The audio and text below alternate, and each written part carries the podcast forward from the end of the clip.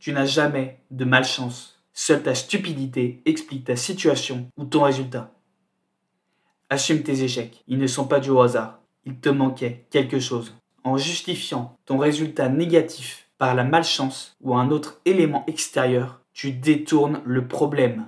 Pour avancer et progresser, regarde dans toi-même. Ne te morfonds pas, mais prends cet échec pour toi. Analyse-le et trouve une parade pour réussir la prochaine fois. En n'acceptant pas tes défaites, tu ne captes pas les bienfaits de l'échec. Si tu n'as pas réussi, c'est uniquement car tu devais faire mieux. Ne compte pas non plus de façon trop importante sur la chance. Le seul élément qui peut te faire réussir à chaque fois est toi-même.